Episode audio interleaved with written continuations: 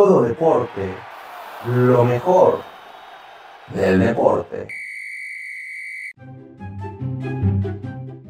Bienvenidos a Todo Deporte, lo mejor del deporte con su servilleta Jordán Guerrero.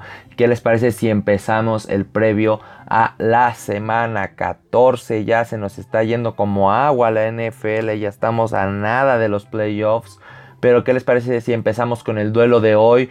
Los New England Patriots visitando a Los Angeles Rams. Ambos vienen de victorias pues muy importantes unos Patriotas que vienen de meterle 45 puntos a los Chargers y unos Rams que vienen pues de ganarle a su rival divisional, un juego demasiado importante para estar momentáneamente en primer lugar de su división. Una tarea y un reto muy difícil que va a tener la ofensiva de los Patriots al querer moverle el balón a la defensiva número 2 de toda la liga y una de las mejores contra la carrera. ¿Y por qué menciono esto? Porque los Patriotas son la ofensiva número 2 por la carrera. Es un juego demasiado interesante en esta cuestión. Si los New England Patriots llegan a poder implementar el juego terrestre juntándolo con un ataque aéreo, puede que puedan aspirar a poderle hacer algo a los Rams. Por otra parte, los Rams, que bajo mi punto de vista es uno de los equipos más completos que hay en la NFL, siendo la ofensiva número 3 y la defensiva número 2. La ofensiva de los Rams que se ha visto explosiva, play action, implementa muy bien el ataque terrestre y bueno, del ataque aéreo ni se diga. Defensivamente, pues muy difícilmente le mueves el balón entonces, si los Patriotas quieren aspirar a algo, primero van a tener que lidiar con su defensiva, que es lo más fuerte que tienen los Rams. Cam Newton no tiene muchos números que presumir, la verdad, terribles. Presumirá sus victorias, pero los números no mienten, no ha tenido los mejores números desde su llegada a Nueva Inglaterra. Le ha costado mucho trabajo mover el balón y bueno, con una defensiva como de los Rams, pues más se le va a dificultar. Defensivamente los Patriotas no están mal, son la defensiva número 12. Ha mejorado en los últimos 7 juegos esta defensiva y por eso tienen un gran reto al enfrentar una ofensiva tan explosiva como la es la de los Rams que te mueve muy bien el balón y sabe cómo actuar en ciertas circunstancias. No es mismo duelo que tuvimos en el Super Bowl, pero bueno, Sigue siendo el mismo Bill Belichick, sigue siendo el mismo Sean McVay. Vamos a ver cómo mueven sus piezas. La ofensiva va a tener que hacer un gran esfuerzo si quiere este, hacerle algo a esta defensiva de los Rams. Y ofensivamente los Rams pueden pues ahora sí darse el lujo de tener una feria de anotaciones ante una defensiva que si tu ofensiva no produce pues lógicamente tu defensiva aunque sea la mejor se va a quebrar.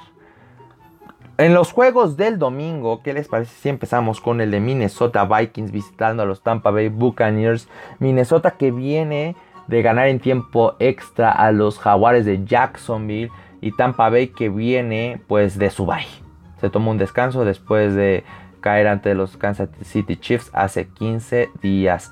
La ofensiva de Minnesota que es la 4 total en el pase la 16 y en la carrera la 5 y defensivamente la 24. No está mal la ofensiva de los Minnesota Vikings, sinceramente. Se ha visto una mejora increíble desde que Dalvin Cook regresó tras esas semanas ausentes por lesión, pues la verdad es que el ataque terrestre se ha visto distinto, el ataque aéreo Kirk Cousins, bueno, sigue siendo efectivo en pases. Y sobre todo su adquisición Jefferson que bueno, fue el sustituto de Stephon Dix que cayó también como anillo al dedo a los Minnesota Vikings. El problema en Minnesota pues para mí es más la defensiva, les cuesta mucho trabajo frenar en terceras oportunidades y se enfrenta ante una ofensiva de Tampa Bay que no está pioja, la verdad. Es la ofensiva número 17, pese a todas las armas que tiene. Es la 9 en el pase y en la carrera la 27. Pese a que tiene una excelente pues, ¿cómo decirlo? Una excelente tripleta. no sé si exista, pero bueno, hashtag tripleta de corredores. Este, pues no pueden implementar el ataque terrestre y esto debido a porque obviamente no tienen una excelente línea ofensiva. Sí le da protección a Tom Brady, pero así que digas fenomenal, no es. Lo que le hace paro a este terrible contraste que tienen los Tampa Bay Buccaneers es su defensiva, que es la número 9 pues lo mejor que tiene Minnesota es la carrera y promedian 145.7 yardas por la carrera, pero defensivamente los Tampa Bay Buccaneers nada más permiten 74.2 yardas por juego. Ofensivamente los Tampa Bay Buccaneers, bueno, pues si se para de buenas Tom Brady, la ofensiva, si vienen ya relajados, puede que, que no sea un juego tan fuera de lo normal como lo tuvieron contra Kansas City, porque bueno, la defensiva de Minnesota te permite a veces meterle 28 puntos, que es lo que normalmente Tampa Bay promedia por juego, 28 puntos por juego, a lo que la defensiva permite 27 puntos por juego. Ahí está la clave. Si la defensiva de Minnesota llega a frenar a Tampa Bay, los hace incomodar, empiezan con errores forzados como lo han hecho pues obviamente los últimos equipos con los que ha jugado Tampa Bay.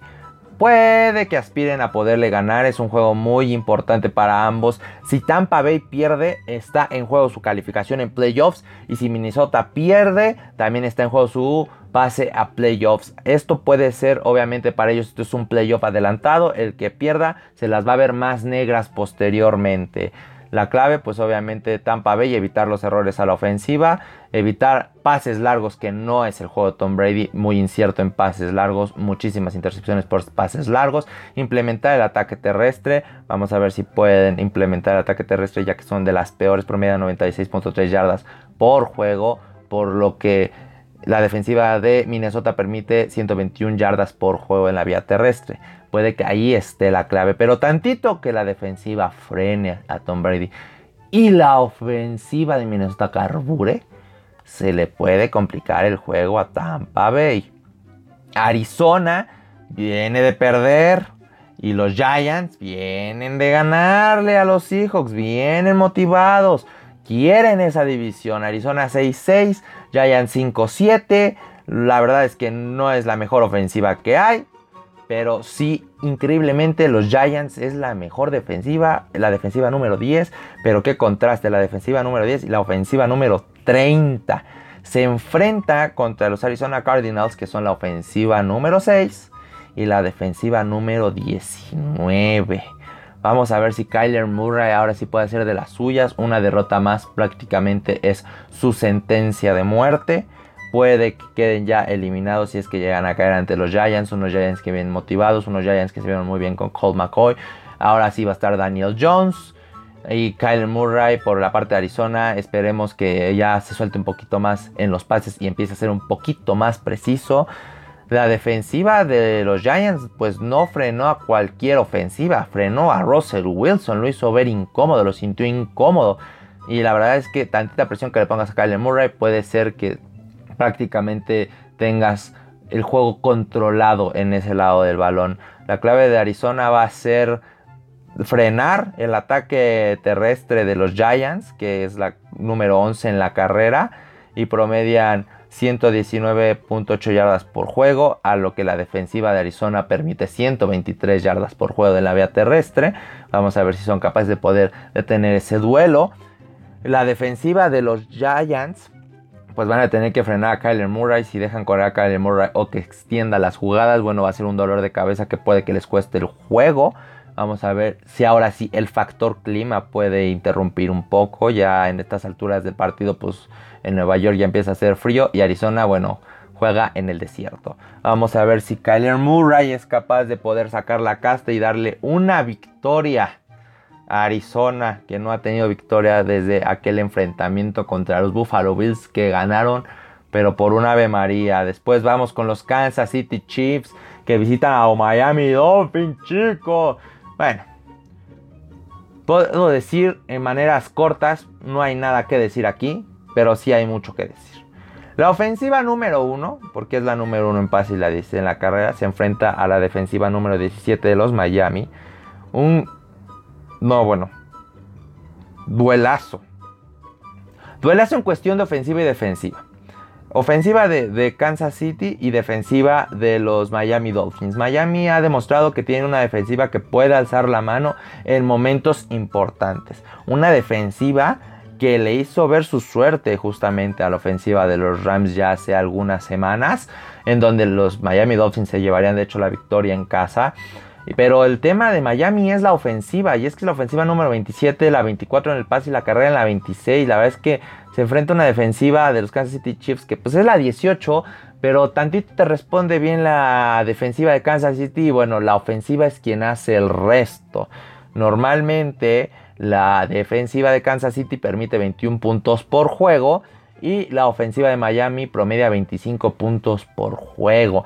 La verdad es que lo mismo que llega a promediar la ofensiva de Miami es lo que permite la defensiva de Kansas City, por lo cual pues obviamente no es muy bueno para Miami, van a tener que buscar una manera de moverle el balón a la defensiva Tua Bailoa, pues ahora sí que va a tener que sacar su magia que tiene el colegial, correr, moverse, no sé, algo, ¿no? No recurrir ya que el juego esté perdido y que Ryan Fitzpatrick quieras que te saque el juego. Eso hablando en cuestiones de ofensiva. Defensivamente Miami tiene que presionar a Mahomes. Se acabó. No tienen que hacer algo más. Evitar que Patrick Mahomes extienda las jugadas. Ya nos dimos cuenta que hasta si se echa 10 yardas para atrás, te avienta un pase de 15 y ya tiene el primer y 10. Entonces, ofensivamente, Miami mover el balón, implementar el ataque terrestre y con jugadas de play action ah, tienen que aprovechar que tiene un coreback joven y todavía se puede mover. Y defensivamente, pues presionar a, Patrick Mahomes y no darle el tiempo posible. En cuestión de, Kansas City, pues ofensivamente van a tener que seguir haciendo lo que mejor saben hacer. Si pueden hacer un poquito más de implementar el ataque terrestre, bueno, yo creo que Mahomes se los va a agradecer hasta cierto punto. Defensivamente, pues tampoco hacer que Tuatago Bailoa pueda extender las jugadas, pero sí hacerlo sentir incómodo presionándolo y provocando el error. Provocando, ahora sí, que aprovechando su novatez. Los Tennessee Titans que vienen de perder visitan a los Jacksonville Jaguars en donde, bueno, Jacksonville no hay que desacreditarlo. La última vez que se enfrentaron, nada más Tennessee ganó por 3 puntos. Jacksonville se ha visto muy bien en los últimos tres juegos. Es un equipo que ha dado competencia, pero le ha faltado cerrar, cerrar para llevarse esa victoria. Puede que lleguen un poquito motivados porque se fueron a tiempo extra. Y Tennessee, bueno, Tennessee va a venir bravo porque los humillaron en casa. Una derrota más puede implicar un costoso pase a playoffs. Sinceramente, por parte de Tennessee. Jacksonville, bueno, ya busca la siguiente temporada. Tennessee va a tener que implementar el ataque terrestre. Tiene que aprovechar que Jacksonville es la defensiva número 32 de la liga, o sea, de las peores que hay. Y bueno, contra el ataque terrestre ni se diga. Tienen que implementar también el ataque aéreo Tennessee. No puedes estar dependiendo todo el tiempo de que Derrick Henry corra las 100 yardas. Porque el día que no te corra 100 yardas, pues tu ofensiva ya no produce. Y tampoco puedes tener a un coreback dando el balón todo el tiempo para la carrera. Tienes que mandarlo a tirar pases.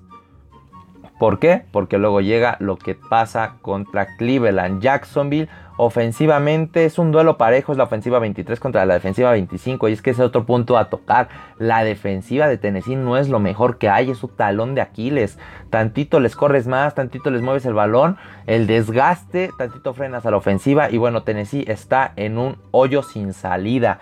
Mike Glennon va a tener que aprovechar que el talón de Aquiles de Tennessee es la defensiva, jugadas de play action, correr el balón, que yo creo que es una de las mejores cosas que a veces hace la ofensiva de Jacksonville, correr el balón es la número 21 y en el pase es la número 20. Si complementan esas dos acciones y desgastan a la defensiva de Tennessee, puede que pueden aspirar a una victoria. Por otro lado, la ofensiva de Tennessee tiene que correr el balón. Ahora sí puede correr el balón. Ellos promedian 150.2 yardas por juego.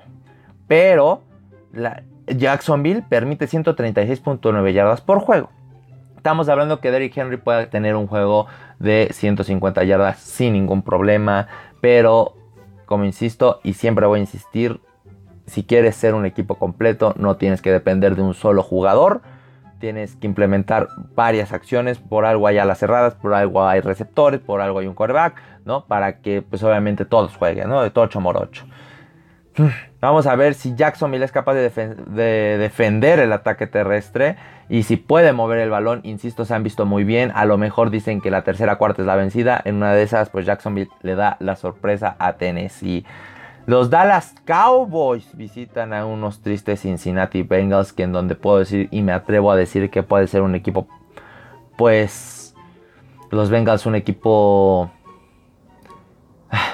sin comentarios mejor. y Dallas, que bueno, también viene de sin comentarios mejor. Puede ser un duelo parejo. La verdad es que sí puede ser un duelo parejo. Ofensivamente Dallas no está tan piojo, es la ofensiva número 9, pero la defensiva número 24. Insisto, el talón de Aquiles de Dallas es la defensiva y siempre va a ser la defensiva. Pero pueden aprovechar que van contra unos Cincinnati Bengals que no se les ve ni pies ni cabeza y pueden sacar la victoria. La verdad es que no hay mucho que decir en este juego. La ofensiva número 9 de Dallas se enfrenta a la defensiva número 26 de Cincinnati y la ofensiva número 27 de Cincinnati se enfrenta a la defensiva número 24 de los Dallas Cowboys. Un encuentro en donde pues Dallas va a tener que aprovechar que no es tan buena su defensiva, correr el balón o se han olvidado un poco del ataque terrestre y han aprovechado mucho a Mari Cooper. Andy Dalton la verdad es que por vía aérea no ha estado tan piojo, ha hecho em, este, envíos muy precisos, no le da miedo lanzar a largo, por lo cual pues obviamente no por algo son la ofensiva número 9 por pase. Y defensivamente pues presionar al coreback, hacerlo sentir incómodo y otra vez hacer que Cincinnati pues no pueda mover el balón como no lo ha podido hacer desde que Joe Burrow pues salió lastimado. Cincinnati, Cincinnati si quiere aspirar a algo defensivamente va a tener que hacer incomodar a Andy Dalton con disparos, frenar el ataque terrestre y prender una veladora para que puedan hacer algo defensivamente. Y bueno, ofensivamente van a tener que ir a la Basílica de Guadalupe a rezar un rosario. Vamos a ver qué puede hacer Cincinnati, a lo mejor da la campanada y me equivoco, ojalá me equivoque y me calle en la boca. Houston que viene de perder, visita a Chicago que también viene de perder. Y en donde Chicago, yo no sé qué pasa, ya iba a ganar y la Cruz Azul. Un fumble bastó para que Detroit se llevara la victoria en Chicago. No es que le eche la sal a Chicago otra vez, pero sinceramente con una ofensiva como la que tienen es muy difícil ganar juegos. Y la verdad es que se enfrentan a una defensiva también muy pioja. Es un duelo muy parejo. La ofensiva número 29 de Chicago se enfrenta a la defensiva número 30 de Houston. Entonces es un duelo parejo, un duelo en donde pues... Si pueden implementar el ataque terrestre los Chicago Bears, puede que aspiren a algo porque defensivamente en el ataque terrestre los Houston Texans es de lo peor que puedes ver en la historia de la NFL. Les corres muy sencillamente, pero pero, pese a que reciben 255.4 yardas por juego en la vía aérea, también es medio complicado mandarles pase. Disparan. ¿Por qué? Porque disparan. Hacen mucho blitz. No le tienen miedo a nada. Y lo que le afecta a Chicago, pues obviamente son defensivas que le hagan blitz. No tienen una línea ofensiva muy buena. La verdad es que Mitch Trubisky, pues nada más flor de un día.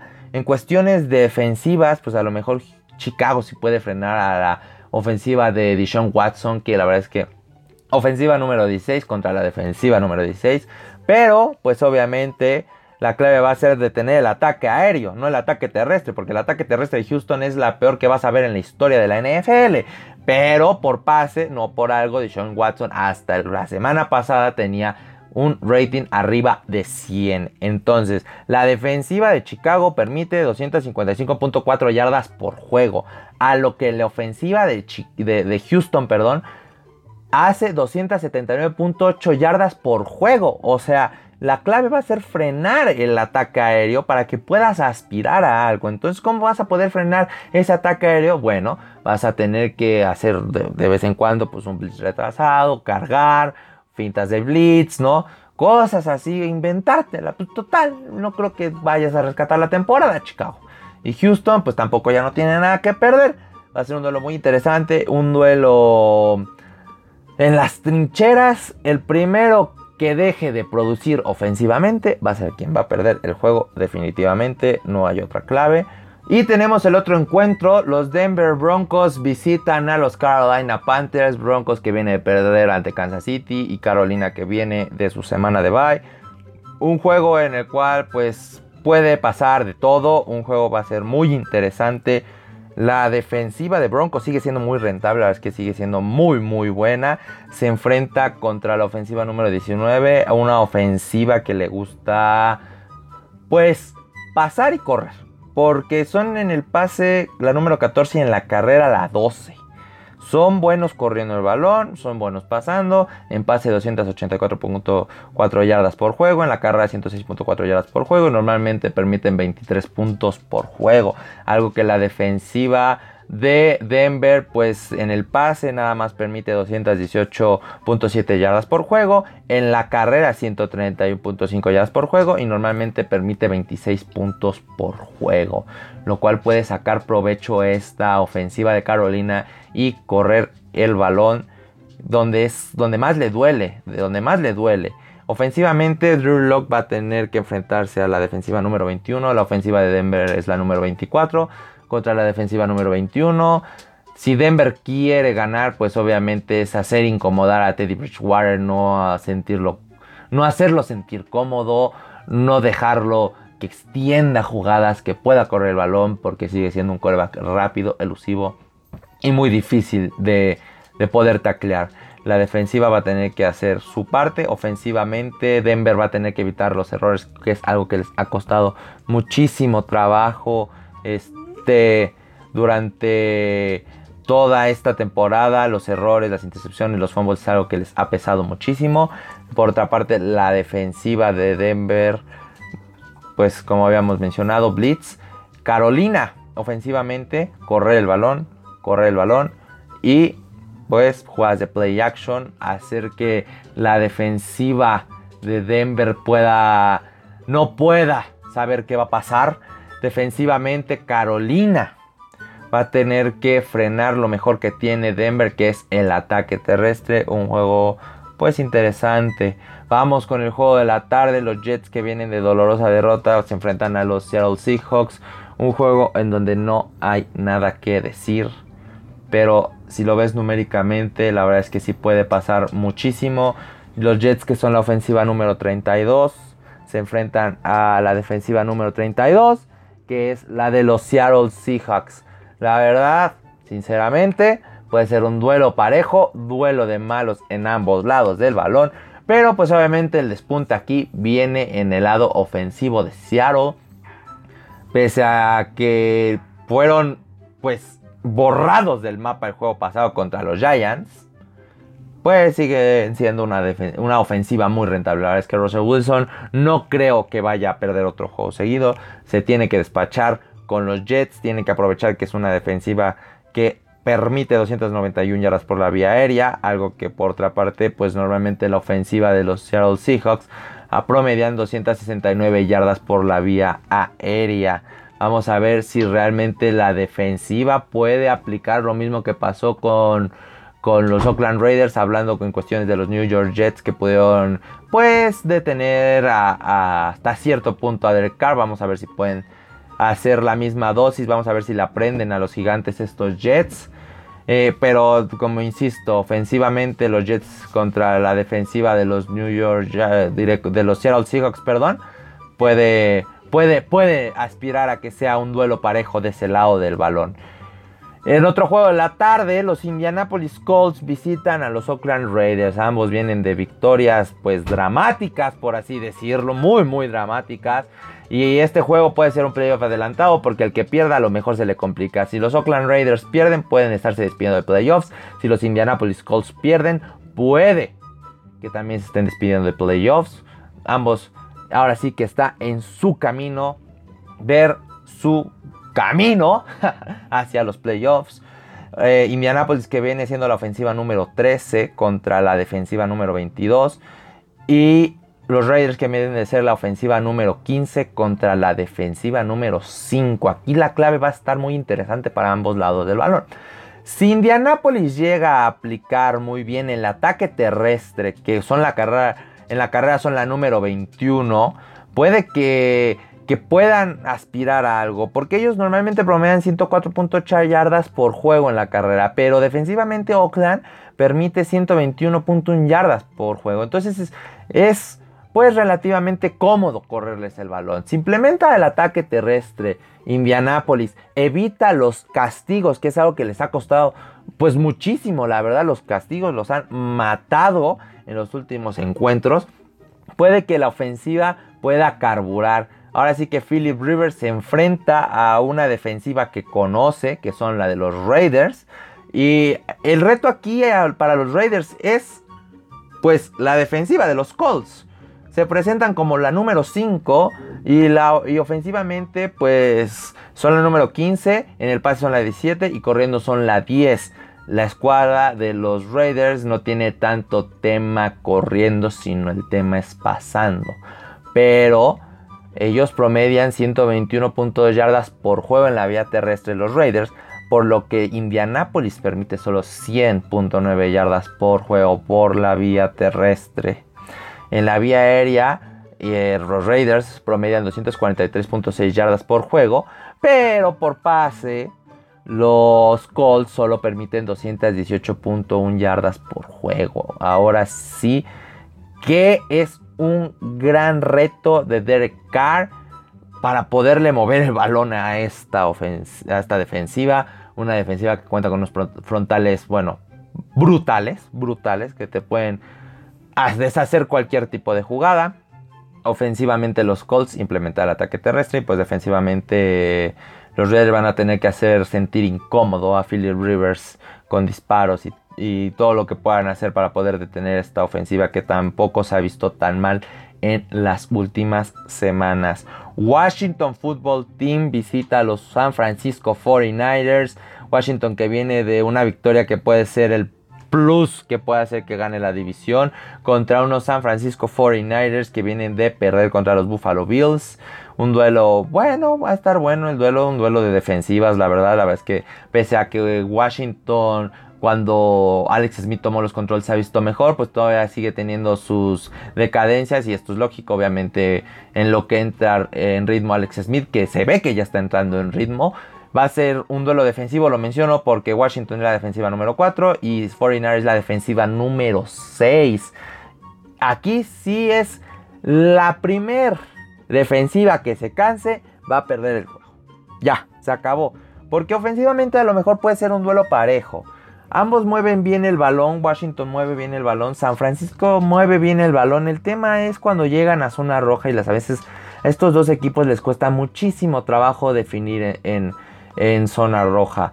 49ers el juego pasado se vio bien en zona roja. Washington también se vio bien en zona roja el juego pasado. Mm, Washington no le ganó a cualquier equipo, le quitó, lo invictó a Pittsburgh, uno, un equipo que muchos consideran el equipo más completo que hay. 49ers pues obviamente cayó ante un equipo de Buffalo Bills que se vio bien Aquí la clave va a ser por parte de Washington, pues ahora sí que aplicar la misma dosis que le aplicaron a Pittsburgh defensivamente. Ofensivamente, pues jugadas de 5 yardas y correr. Correr el balón, que es lo mejor que puede tener a lo mejor este Washington Football Team, correr el balón. Promedian 101.5 yardas por juego en la vía terrestre. Y obviamente la, la defensiva de San Francisco promedia 106.4 yardas por la vía terrestre es lo que ellos llegan a permitir. Entonces vamos a ver cómo se plantan estas dos ofensivas contra pues ambas defensivas que son muy buenas. New Orleans Saints visita a los Philadelphia Eagles, otro juego donde no hay mucho que hablar. Ah, se especula que a lo mejor Drew Brees ya pueda estar para este juego. Nueva Orleans que llega como la ofensiva número 12 y la defensiva número 1 contra la ofensiva número 29 de Filadelfia contra la defensiva número 13. Si Drew Brees ya toma los controles de este equipo, podemos decir que prácticamente Nueva Orleans ya se llevó la victoria. A Filadelfia no le veo ni pies ni cabeza. Jalen Hunts va a ser este el titular en este encuentro. Carson Wentz se va a la banca. Entonces, aquí hay dos sopas. O le llega la suerte de novato a Filadelfia o Nueva Orleans le hace pagar el precio a la ofensiva de Filadelfia, que bueno, es un equipo completo. Se puede decir que Nueva Orleans también es uno de los equipos más completos que hay en la NFL, pese a que no sea una gran ofensiva en cuestión de números, te siguen moviendo el balón perfectamente. los Santos de Nueva Orleans y defensivamente pues es muy difícil moverles el balón por vía terrestre que es de las mejores que hay en la liga. Vamos a ver si Filadelfia llega llega con un poquito de impulso a lo mejor con este Hunts puede, puede hacer jugadas de read option, correr un poquito más el balón, aprovechar su juventud, su rapidez, a lo mejor puede que le hagan cierto daño a, a Nueva Orleans, presionar en caso de que esté Drew Brees, pues obviamente presionar a Drew Brees. Drew Brees va a venir de estar ausente tres semanas, obviamente en lo que agarra el ritmo. Puede que le cueste un poquito de trabajo y puede que ahí la defensiva agarre un poquito de ventaja en este duelo. Después tenemos a los Atlanta Falcons que vienen de perder contra Los Angeles Chargers. En donde pues son ambas ofensivas muy explosivas. Pese a que pues, la ofensiva no se haya visto el juego pasado contra los Patriotas, podemos decir que pues, es de las mejores y de las más equilibradas que hay. Son la ofensiva número 7, en, el pase número 4 y en la carrera son la 15. Se enfrentan a una terrible defensiva de los Atlanta Falcons que no, no hay más que decir. Esta defensiva que a veces te da juegos buenos, a veces te da juegos malos. Ofensivamente, Atlanta pues, se presenta como la número 11 en el pase a la 7 y en la carrera la 25 y se enfrenta contra la defensiva número 9. Obviamente, Atlanta va a tener que, aparte de llegar con una limpia, porque estos pobres muchachos, si no pierden juegos, las terminan cruzazuleando, va a tener que implementar el ataque terrestre. La verdad es que ha sido, a pesar que tiene a Todd Gurley, pues el ataque terrestre está tristísimo. Y no puedes depender muchísimo de tu ataque aéreo. Una vez que te frenan el ataque aéreo y no puedes implementar el ataque terrestre, puedes darte por perdido. Y luego implementale una defensiva que a veces sí y a veces no. Pues obviamente se te van a complicar los encuentros. Un equipo de los Chargers bueno con marca perdedora no, no hay que desacreditar el hecho de que los hayan ahora sí hecho añicos la, la, semana pasada no significa que sean un mal equipo para nada. Justin Herbert ha demostrado y demostró que va a ser, y lo digo yo, va a ser el coreback titular la siguiente temporada. No hay más que discutir. Son buenos en el pase, son buenos en la carrera, su defensiva es buena. Pues a esta defensiva pues también a este equipo en general también como que la cruz azulean. Entonces vamos a ver, el primero que la, vamos a ver quién la cruz azulea aquí. Eh, la clave para Atlanta ofensivamente va a ser implementar el ataque terrestre, definitivamente. Pero defensivamente, pues van a tener que presionar a Justin Herbert. Si tú le das tantito chance a este coreback, Justin Herbert, la verdad es que ha demostrado que tiene un machete en el brazo y te va a hacer pedazos. No le da miedo lanzar, ni corriendo. Ahora sí que puede lanzar con los ojos cerrados y no le va a dar miedo a este coreback. Vamos a ver quién no la cruzazulea primero. Una gran tarea, un gran reto que tiene la ofensiva de Atlanta ante una defensiva de los Chargers. Después tenemos a los Green Bay Packers visitando a los Detroit renovados Lions. En donde si lo vemos en cuestiones numéricas, la verdad es que no hay mucho que decir. Están teniendo una temporada de lujo los Green Bay Packers. La ofensiva número 2 en el pase la 5 en la carrera la 8. Y su defensiva mejoró, es la 11. Un equipo que también podemos considerar que está equilibrado. Pero pues no hay que desacreditar porque pues obviamente este duelo es divisional. Y cabe aclarar que Detroit es un rival incómodo para Green Bay. Y más cuando van a, Detroit en donde Detroit se presenta como la ofensiva número 19, en el pase la 12 y en la carrera la 28 y defensivamente la 28. Aquí la clave va a ser, pues, se conocen. Esta defensiva conoce a Aaron Rodgers, ¿no? Entonces, aquí la clave va a ser sentir incómodo a Rodgers, no hacer lo que agarre el ritmo, no darle tiempo para que haga sus Rodgersadas. O sea, ¿a qué me refiero? que vaya corriendo y de la nada, pum, te saca un pase de 20 yardas. No, no darle tiempo ni dos segundos. Es que está cañón, es que este coreback ni dos segundos. En dos segundos ya ni tiene el balón. Y Adams ya está ahí corriendo las 60 yardas. Entonces, va a ser un duelo interesante a ver cómo se planta la defensiva de Detroit para poder frenar esta ofensiva explosiva de Aaron Rodgers. Por otro lado, el balón, pues obviamente Matthew Stafford tiene lo suyo. También es un coreback que no le da miedo lanzar y sabe mandar a largo. Y el ataque aéreo es lo que más le puede pesar a, los Green Bay Packers. Permiten 224.7 yardas por juego en la vía aérea. Y pues en el pase de Detroit Lions hace 262.8 yardas por juego en la vía aérea por promedio. Entonces puede que aquí esté la clave si implementan el ataque terrestre con Aaron Peterson Detroit, pues a lo mejor pueden aspirar a llevarse un encuentro ganado y que sería muy importante tanto para Detroit que sigue peleando playoffs y pues obviamente terrible para Green Bay porque con una victoria de Nueva Orleans prácticamente Nueva Orleans cerraría por completo las oportunidades y se plantaría como el número uno de la NFC. Después tenemos el duelo en lunes por la noche no, perdón, en, domingo por la noche, los Pittsburgh Steelers visitan a los Buffalo Bills, un encuentro muy bueno, Buffalo viene de ganar, Pittsburgh viene de, pues ahora sí, ser humillado ante los Washington Football Team. Aquí pues vamos a ver si la defensiva, la defensiva de Pittsburgh puede frenar esta ofensiva tan explosiva de los Buffalo Bills, que bueno, ahí anotan todos, nos ha quedado que ahí anota, ahí anota hasta el receptor, me cae y por pase, por carrera, por donde sea, y todos anotan, lo cual lo hace un equipo ofensivamente peligroso. Vamos a ver si la defensiva de Pittsburgh puede frenar a esta ofensiva no explosiva. Por otra parte, tenemos un duelo parejo en cuestiones ofensiva y defensiva de ambos equipos. Pittsburgh se plantea como la ofensiva número 21 contra la defensiva número 21. Aquí pues la clave más que nada si Buffalo quiere llevarse esta victoria es pues incomodar a Rotlisberger y cansar a la defensiva de Pittsburgh. Así, así que van a tener que aplicar la misma receta que tuvo que tuvo Washington. Yo siento que pues Buffalo tiene más posibilidades de poder meter más puntos y moverle más el balón a Pittsburgh. Es un encuentro muy interesante porque puede ser un posible playoff. Entonces vamos a ver un juego muy bueno. Sinceramente, la verdad es que la defensiva de Pittsburgh no puede estar haciendo todo todo el tiempo. Si tu ofensiva no carbura, pues obviamente la defensiva va a llegar un momento en el cual se te va a doblar. Y eso fue lo que pasó contra Washington. En cuestiones de Buffalo, pues obviamente pasa viceversa, ¿no? Pues obviamente si no produce también este. Por más que produzca tu defensiva, pues obviamente la ofensiva se llega a quebrar. Lo cual, pues obviamente es como que el coco que tiene Buffalo. Pero tantito que te frene la defensiva de Buffalo es pues la oportunidad que tiene la ofensiva de producir todos esos puntos. Está garantizado que Buffalo por lo menos 3 puntos si te anda sacando. Después en lunes por la noche tenemos a los Baltimore Ravens visitando a los Cleveland Browns.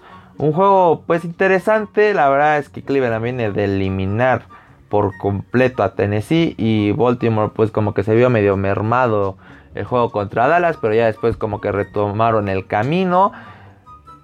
Lamar Jackson, ese problema de, Baltimore, sinceramente ese problema de Baltimore, no puedo creer cómo es que eres la número en la carrera, pero la número 32 en pase. Es algo que yo no me explico y es algo que jamás me explicaré. Sigo insistiendo que el tema de esta, de esta ofensiva siempre va a ser Lamar Jackson. No es un coreback que sepa mandar el balón, no sabe lanzar, muy impreciso. Bueno, puede, a lo mejor muchos van a decir, no, ¿qué te pasa si lanza? ¿No has visto tus pases? Bueno, sí, pero cuéntenselo y vas a ver que no tiene, así que digas, puta, la precisión que digas de dioses, pues no, la verdad es que no.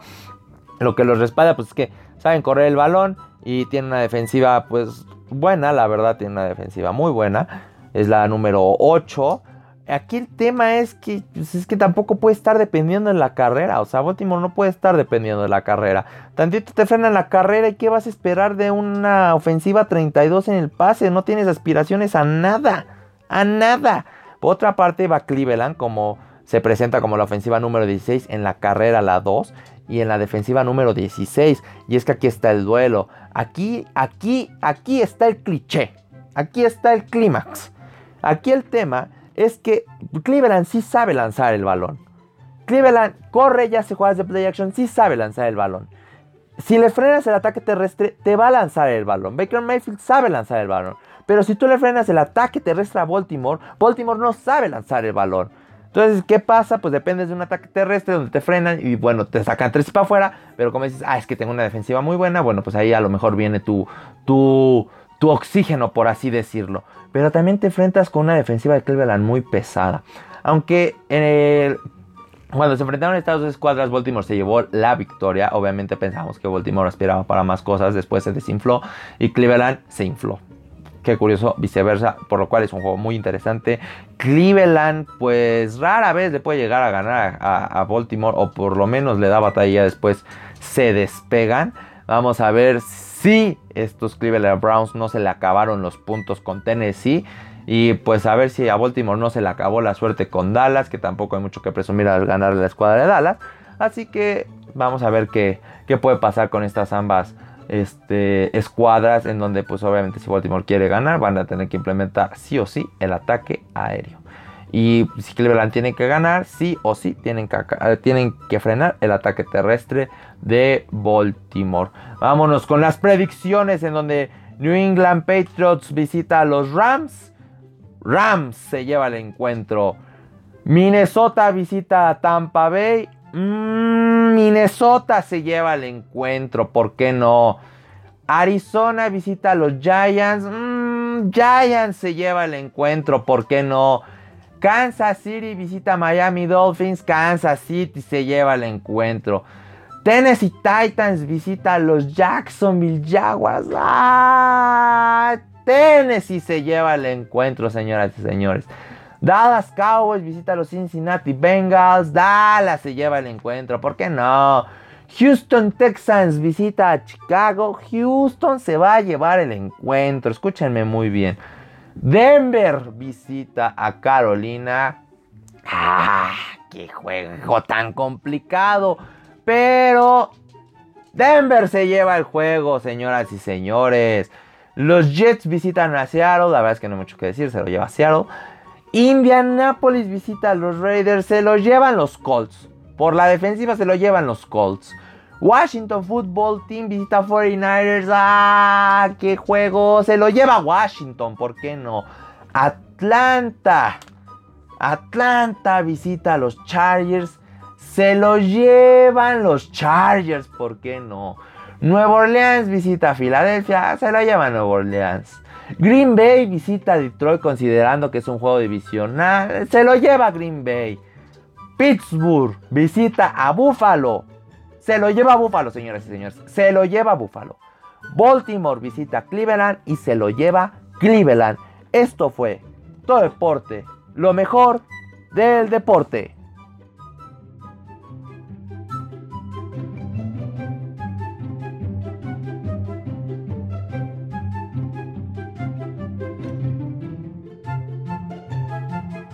Todo deporte, lo mejor del deporte.